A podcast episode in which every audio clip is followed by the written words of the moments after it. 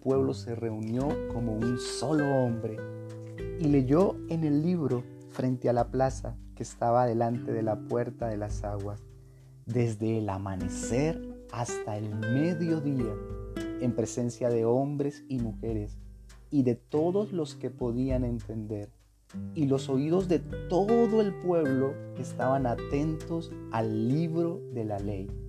Nehemías 3, 1, 3. Con esta palabra queremos saludar, animar e invitar a todos los hermanos del Centro Familiar Jesucristo Rey y a todos los hermanos, amigos y auditores de Radio Divina 106.7, para que juntos seamos sensibles a la voz de Dios. Nuestro Señor siempre ha querido que meditemos en su palabra, pero no solo individualmente, sino que lo hagamos también unidos como cuerpo, como su iglesia. Dios ha venido animándonos y fortaleciéndonos en estos tiempos difíciles por medio de nuestros pastores Luis y Anita, pero también invitándonos a aprovechar este tiempo para reflexionar, para crecer en comunión e intimidad con Dios por medio de la oración y su palabra.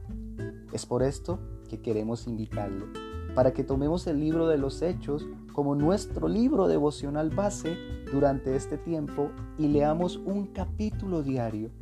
Junto al pastor Juan Luis y yo su hermano Daniel, les estaremos acompañando todos los días de lunes a viernes en un tiempo de conversación diario de la palabra acerca del capítulo que corresponde ese día, para así animarnos, acompañarnos pero sobre todo ayudarnos juntos a cumplir y terminar este hermoso desafío.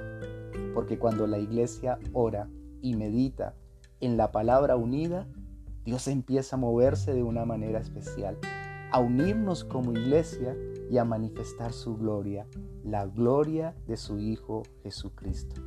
Estemos orando juntos por este tiempo para que el Espíritu Santo sea guiándonos, enseñando, y ministrándonos a cada uno de nosotros y ninguno quede indiferente ante la presencia de nuestro Señor. Que Dios les bendiga.